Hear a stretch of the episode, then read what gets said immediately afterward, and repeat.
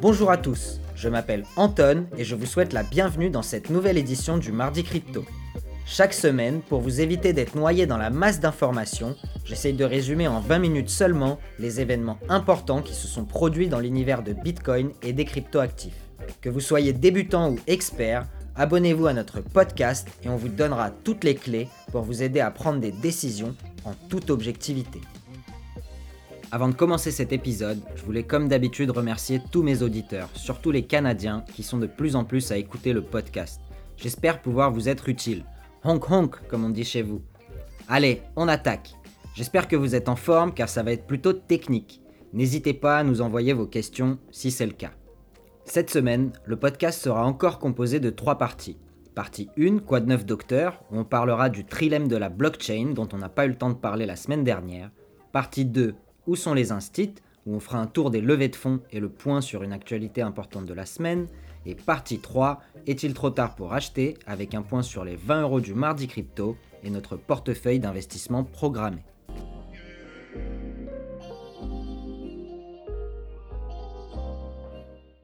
Dans la partie 1 cette semaine, on continue de décortiquer le rapport de Fidelity Digital Assets qu'on a commencé à regarder dans l'épisode précédent. On refait pas le topo sur qui est Fidelity, pour le savoir, écoutez le podcast numéro 22. La semaine dernière, on vous a parlé encore de ce qu'est Bitcoin et pourquoi Bitcoin est une bonne monnaie. On a mentionné l'effet de réseau et l'effet Lindy, mais on n'a pas eu le temps d'aborder un thème passionnant qui est le trilemme de la blockchain et qui répond à la question pourquoi aucun autre actif digital ne surpassera Bitcoin en tant que monnaie ou réserve de valeur? En effet, on pourrait se dire que comme le code de Bitcoin est open source, c'est-à-dire qu'il est disponible au public et il peut être copié, une nouvelle version de Bitcoin qui lui est supérieure pourrait être créée et le dépasser comme monnaie ou réserve de valeur. Après tout, une meilleure technologie devrait s'imposer naturellement, tout comme la voiture a remplacé la charrue ou les iPods ont remplacé les Walkman. Quelqu'un sait encore ce que c'est d'ailleurs?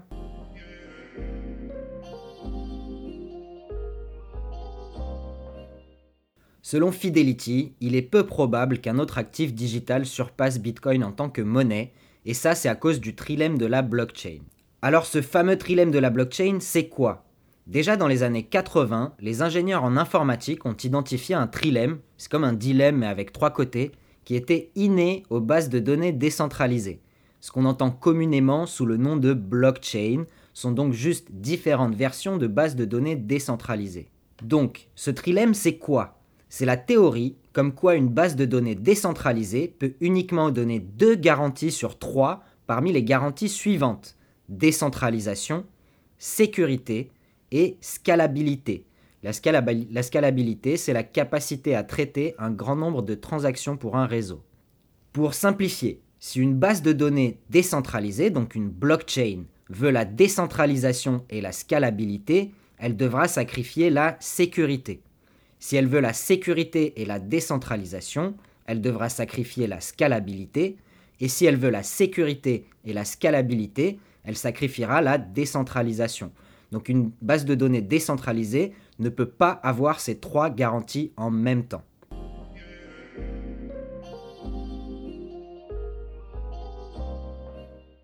Regardons d'un petit peu plus près ces caractéristiques ou ces garanties. La première qu'on va regarder, c'est la sécurité, et c'est donc la probabilité d'un réseau à être attaqué ou compromis. Dans le cas d'un réseau décentralisé comme Bitcoin, la menace principale est ce qu'on appelle une attaque à 51%. Cette attaque à 51%, ça veut dire qu'une entité comme un mineur par exemple prendrait le contrôle de plus de la moitié de la puissance de minage du réseau. On appelle aussi ça le hash rate. Si ça arrivait, le pirate pourrait introduire des changements dans la blockchain ou faire des doubles dépenses. Donc la double dépense, c'est la possibilité d'envoyer un bitcoin deux fois. On en a parlé dans l'épisode 19 si vous voulez vous mettre à jour. Je tiens à rappeler ici que c'est une des fonctions très importantes de la blockchain Bitcoin, son immutabilité. C'est-à-dire qu'il est impossible de retourner en arrière dans le temps et de changer quoi que ce soit dans la blockchain Bitcoin. Il est impossible, par exemple, de changer une transaction qui aurait déjà été faite et inscrite dans la blockchain, ou bien envoyer le même Bitcoin deux fois à deux personnes différentes. Si quelqu'un arrivait à faire ça, la confiance dans le réseau disparaîtrait instantanément et il s'effondrerait. Du coup, plus le réseau grossit et plus les mineurs sont distribués sur la planète, plus il devient difficile et très cher d'attaquer le réseau Bitcoin. Plus le réseau grossit, plus les mineurs gagnent. En plus de ça, ils sont libres de quitter leur groupement de minage à tout moment pour en rejoindre un autre si les règles ne leur plaisent plus, ou bien ils peuvent miner tout seuls dans leur coin. Donc, grâce au cercle vertueux de Bitcoin dont on a parlé la semaine dernière, la sécurité augmente. En ce qui concerne le hash rate, donc l'électricité totale consommée par le réseau pour se sécuriser, Bitcoin dépasse de très loin toutes les autres crypto-monnaies. Il est donc actuellement le plus sécurisé et selon Fidelity, il risque de le rester longtemps.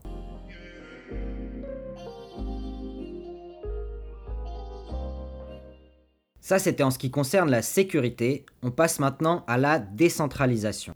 La décentralisation, c'est la capacité pour une personne ou un groupe de personnes d'avoir du contrôle sur un système ou sur un réseau. Dans un réseau décentralisé, le consensus, c'est-à-dire la capacité à s'accorder sur les changements à faire dans le réseau, s'obtient par vote. Dans un système décentralisé comme Bitcoin, aucune personne ou groupe de personnes ne peut contrôler ou restreindre la circulation des données et donc de censurer une transaction. Tant qu'une personne respecte le protocole, elle est libre de participer au réseau. Ça permet au réseau de fonctionner sans intermédiaire comme les banques. Du coup, aussi, il est très difficile d'implémenter des changements sur la chaîne Bitcoin, comme par exemple changer la quantité de données ou de transactions qui est inscrite dans un bloc. Le coût de cette décentralisation, c'est la faible capacité du réseau à réaliser des transactions. Pour réaliser une transaction, il faut le consensus de beaucoup plus de gens que dans un réseau centralisé, et ça demande du temps. Du coup, par exemple, pour Bitcoin, il n'y a que 420 transactions qui peuvent être inscrites par bloc de 10 minutes à peu près. Pour reparler rapidement des mineurs, il y a encore moins de 4 ans, le taux de hachage de Bitcoin venait majoritairement de Chine pour 75% du, du taux. Aujourd'hui, après l'interdiction du minage de la Chine de l'été dernier, plus de 35% du taux de hachage a migré aux États-Unis, au moins 20% au Kazakhstan, etc. Selon BTC.com, qui est un groupement de mineurs ou un pool de minage comme on appelle ça, au cours de la dernière année, aucun groupement de mineurs ne contrôlait plus de 15% du taux de hachage. Pour contrebalancer ces chiffres et rester un peu plus objectif, on peut quand même voir que les 6 plus gros groupements de mineurs détiennent plus de 70% de la puissance du réseau. Mais comme on le sait, puisqu'ils gagnent d'énormes quantités d'argent grâce au minage, ils n'ont absolument aucun intérêt à se concerter pour faire tomber le réseau. Le réseau Bitcoin est donc de plus en plus décentralisé, et plus le temps passera et de nouveaux utilisateurs rejoindront le réseau, plus il se décentralisera. En tout cas, on l'espère très fortement.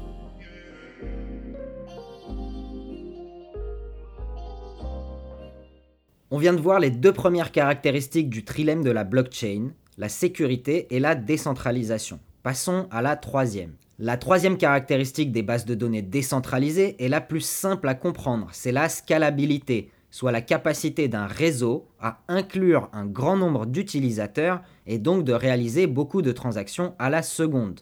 En effet, plus il y a d'utilisateurs, plus un réseau a besoin de traiter de transactions. Lorsqu'on veut insister sur la scalabilité, il va donc falloir sacrifier un des deux autres éléments qu'on vient de voir. Et dans le cas de notre système monétaire, ce qui est sacrifié au détriment de la sécurité est la décentralisation. Pour que le réseau soit scalable et sécurisé, Seulement un petit nombre d'acteurs contrôle nos réseaux bancaires et nous permet de faire des transactions. Le réseau Bitcoin est actuellement seulement capable de traiter 7 transactions par seconde, alors qu'un réseau comme Visa, qu'on utilise quotidiennement avec notre carte bancaire, peut traiter des dizaines ou des centaines de milliers de transactions par seconde si besoin. Donc, l'opposé d'un réseau décentralisé, c'est un réseau centralisé où un petit nombre d'intermédiaires contrôlent tous les aspects du réseau, comme le réseau Visa ou SWIFT, le réseau utilisé par les banques pour échanger entre elles, qui est contrôlé par les États-Unis et duquel ils menacent d'exclure la Russie en cas d'invasion en Ukraine par exemple. Spoiler alert, il n'y aura pas de guerre. D'une part, la Russie n'a aucun intérêt géopolitique à envahir un pays qui est en train de s'effondrer économiquement de toute façon. De deux, des annonces ont été faites que les Russes font reculer leurs forces de la frontière ukrainienne. Et de trois, le président ukrainien lui-même essaye de calmer le jeu disant qu'il sait que la Russie ne va pas envahir le pays.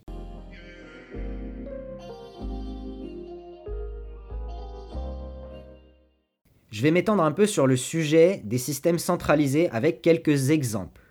Un système totalement centralisé, c'est notamment ce que veulent faire les banques centrales avec la création des monnaies digitales de banques centrales comme le e-yuan qui a récemment été lancé en Chine ou le e-euro prévu par la Banque centrale européenne en 2024. Ce sont des réseaux qui vont être basés sur la blockchain et qui vont être très scalables, c'est-à-dire qu'on pourra faire beaucoup de transactions, mais on pourra aussi être exclu du réseau par la personne ou le groupe de personnes qui les contrôle. C'est même Agustin Carstens, un des directeurs de la Banque des règlements internationaux dont on a parlé dans un autre épisode, qu'on appelle aussi la Banque centrale des banques centrales, qui en parle le mieux. Voilà ce qu'il dit sur le futur euro digital. Je cite On ne sait pas qui utilise un dollar aujourd'hui, qui utilise un peso ou un euro. La différence avec les monnaies digitales de banque centrale, c'est que la banque centrale aura un contrôle total sur les règles qui permettront l'utilisation de cette monnaie. Pour traduire, la banque centrale déposera des euros digitaux sur votre compte en banque et ensuite elle pourra dire à ce compte comment utiliser cet argent. Par exemple, ne pas acheter telle ou telle chose, avoir des taux d'intérêt négatifs sur le compte comme un livret A négatif pour pousser à la consommation, etc.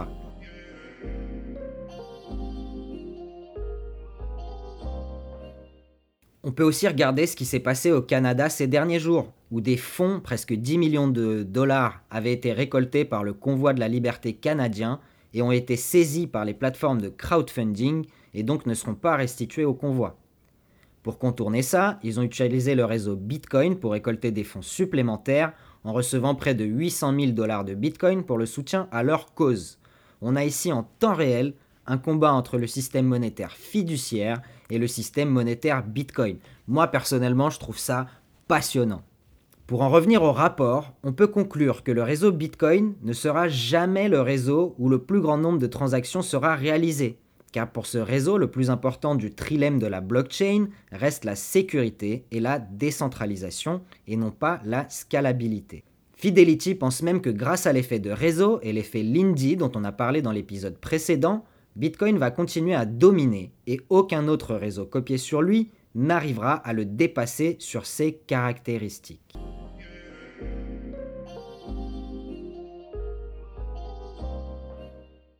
C'est donc ça le trilemme de la blockchain.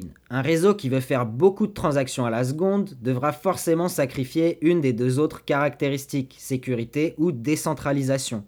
Un réseau qui veut être sécurisé et décentralisé comme Bitcoin devra forcément sacrifier sa capacité à faire beaucoup de transactions. Alors qu'un réseau qui veut être sécurisé et scalable, comme notre système financier actuel, devra sacrifier sa décentralisation. Mais comme on le verra sûrement dans un prochain épisode, il y a des solutions qui sont en cours de création pour augmenter la capacité de Bitcoin à traiter plus de transactions. C'est ce qu'on appelle les solutions de niveau 2 et notamment le Lightning Network. Si vous avez bien suivi l'épisode, vous comprenez que le Lightning Network devra forcément sacrifier un aspect du trilemme pour pouvoir réussir, mais ça, c'est pour une autre fois. C'est le seul sujet qu'on va traiter cette semaine dans la partie 1, ce trilemme de la blockchain, et j'essaierai de reprendre d'autres parties du rapport de Fidelity dans les prochaines semaines, car l'analyse contenue dedans est tout simplement spectaculaire. J'espère que c'était clair, je comprends que c'est assez dense en informations, N'hésitez pas à réécouter l'épisode en prenant des notes par exemple, ou n'hésitez pas à nous envoyer vos questions si c'était pas clair.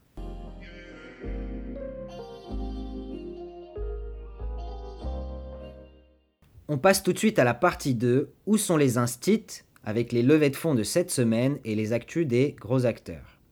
Par rapport à la semaine précédente, le montant des levées de fonds cette semaine est en hausse, 1,3 milliard de dollars levés par les startups crypto sur 15 levées de fonds au total. La plus grosse levée de fonds nous vient de Polygon, une société d'infrastructure crypto qui est une société proposant une solution dite de Layer 2 ou niveau 2 qui permet de faire un pont entre la blockchain Ethereum et des applications de DeFi sur une autre blockchain avec des frais de transaction moindres. Et cette société lève 450 millions de dollars auprès de Sequoia Capital. J'étais curieux de comparer Combien avaient levé Airbnb et Netflix qu'on connaît bien lors de leurs différentes levées de fonds Eh bien, on peut constater que Netflix, qui existe déjà depuis 1999, cela dit en passant, n'a jamais levé autant d'argent avant de rentrer en bourse. Airbnb, par exemple, avait levé 520 millions en série D auprès de Sequoia Capital, la même société qui a investi dans Polygon, en 2014. On peut donc s'attendre à voir cette société prospérer sur les prochaines années et gagner des parts de marché dans la course aux solutions de niveau 2. Tout ça pour dire que les sommes levées par les sociétés de crypto sont similaires, voire plus importantes que d'autres startups dans de nombreux autres secteurs. Dans une autre industrie, celle du minage, la société Compute North lève 385 millions de dollars pour développer un centre de stockage de données et de minage propre de crypto-monnaies. On espère que ce sera vraiment de l'infrastructure propre et pas juste du marketing et du greenwashing.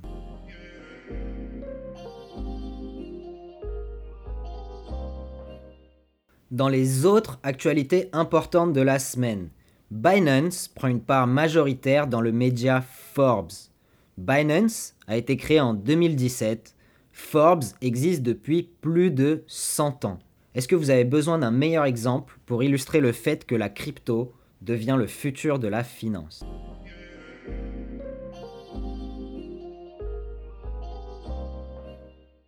Deuxième actu importante, le Salvador s'apprête à lever 1 milliard de dollars sur les marchés financiers internationaux classiques avec son Bitcoin Bond, soit une obligation financière qui paiera 6,5% de coupons aux investisseurs. C'est une actu importante car d'habitude les petits pays, entre guillemets comme le Salvador, devaient emprunter auprès du Fonds monétaire international, oui oui celui de Dominique Strauss-Kahn, qui conditionne en général l'emprunt à des politiques de privatisation et d'austérité, comme on a pu le voir dans le cas de la Grèce en 2013 ou dans d'autres pays dits sous-développés.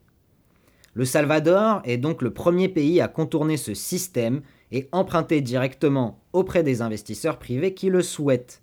C'est un excellent exemple pour d'autres pays qui essaieraient de se sortir du carcan du système financier traditionnel. Le premier domino est tombé et je suis presque certain que ce ne sera pas le dernier à tomber en 2022. La liste des pays sud-américains qui voudraient imiter son exemple va commencer à s'allonger. Rappelez-vous que Rio avait annoncé vouloir devenir une capitale de la technologie crypto, l'Argentine, avec ses effondrements financiers et sa monnaie défaillante, pourrait également y voir un moyen de se financer, tout comme d'autres pays d'Amérique latine.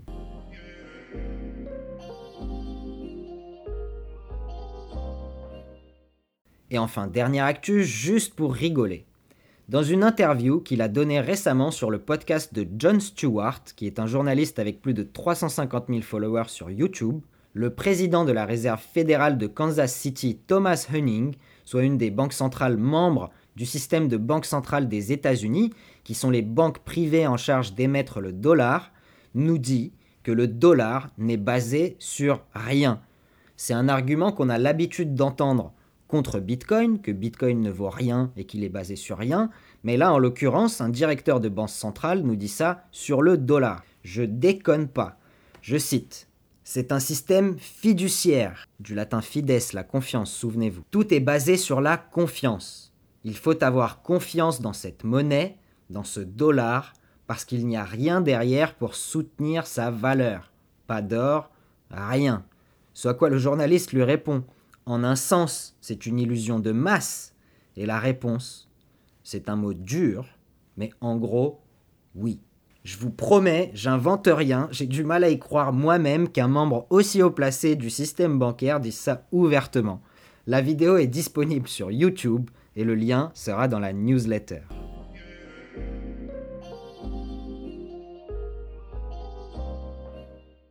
Et on passe tout de suite à la partie 3. Est-il trop tard pour acheter? On passe tout de suite aux 20 euros du mardi crypto. Cette semaine, on investit encore une fois 20 euros de manière virtuelle en suivant notre stratégie de DCA, autrement appelée investissement programmé.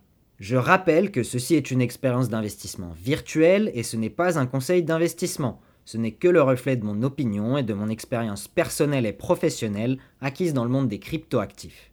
Je décline toute responsabilité sur toute perte en capital possible suite à vos investissements. Cette expérience sert uniquement à prouver que Bitcoin est un très bon investissement pour diversifier ses actifs avec une vision à long terme. C'est la même vision que celle de Fidelity et de très nombreux investisseurs institutionnels dont on parle régulièrement dans le podcast. Cette semaine, 20 euros sont investis à 39 056 euros par Bitcoin. En échange, on obtient 51 208 Satoshi ou 0,00051 208 Bitcoin. Performance depuis la création du portefeuille en juillet. Capital investi 460 euros, valeur totale du portefeuille 434 euros, perte 26 euros ou environ 6%. Le portefeuille entier est toujours en perte, mais Bitcoin est notre plan épargne pour le futur et un de nos outils pour se protéger contre l'inflation. Les positions prises ces dernières semaines nous ont permis de lisser notre prix moyen d'achat vers le bas et nous évitent de trop réfléchir à quand investir. D'ailleurs, toutes les positions des dernières 5 semaines sont en profit. Ça aide à relativiser les pertes des mois précédents. Si vous voulez utiliser cette même stratégie pour votre propre trésorerie, n'hésitez pas à utiliser notre partenaire StackInsat qui vous permet de faire ça de manière entièrement automatisée via le lien dans la description.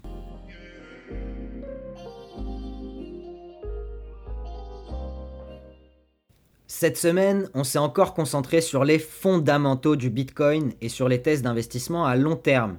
Les choses dont j'ai parlé cette semaine seront bien plus fondamentales dans la détermination du prix du Bitcoin dans le temps que des analyses techniques de traders qui sont concentrées sur le prix à court terme. Le but de Bitcoin est d'être un système monétaire indépendant du système actuel et c'est ce qu'on a essayé de vous transmettre grâce à la traduction de ce rapport de Fidelity. Plus Bitcoin subira d'événements négatifs et y résistera, plus il engagera d'utilisateurs. L'effet de réseau est un indicateur bien plus puissant que le RSI à 14 jours. Gardez bien ça en tête. Pas d'analyse technique cette semaine donc, la géopolitique mondiale avec les tensions en Ukraine, les tensions au Canada, etc. sont autant d'événements qui pourraient propulser Bitcoin dans le grand jeu de la géopolitique financière internationale et influencer son prix bien plus que des analyses à court terme.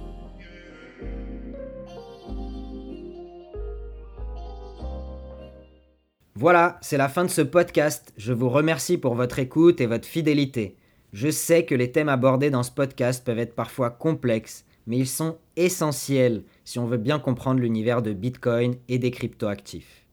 N'hésitez pas à m'envoyer vos questions sur nos différents réseaux sociaux ou par mail à travers le lien Snipfeed dans la description et n'hésitez pas à commencer à stacker des sats avec StackingSat et sécuriser vos cryptos avec Ledger via les liens dans la description. Si vous pouvez, laissez-nous 5 étoiles sur Apple Podcast et sur Spotify, ça nous permettra de toucher un public toujours plus large et continuer à éduquer les masses. Comme d'habitude, on termine avec une petite citation tirée du Tao Te King pour changer de Paolo Coelho. Tout ce qui est essentiel pour l'homme, tout ce qui lui est indispensable, reste une énigme. C'est l'inconnu pour lequel on lutte et on travaille. C'est l'inconnu qui nous donne la force de vivre, la force d'espérer, la force de croire, car ce que l'homme veut savoir lui reste inconnu à jamais. Je vous souhaite une excellente semaine à tous et je vous dis à la semaine prochaine.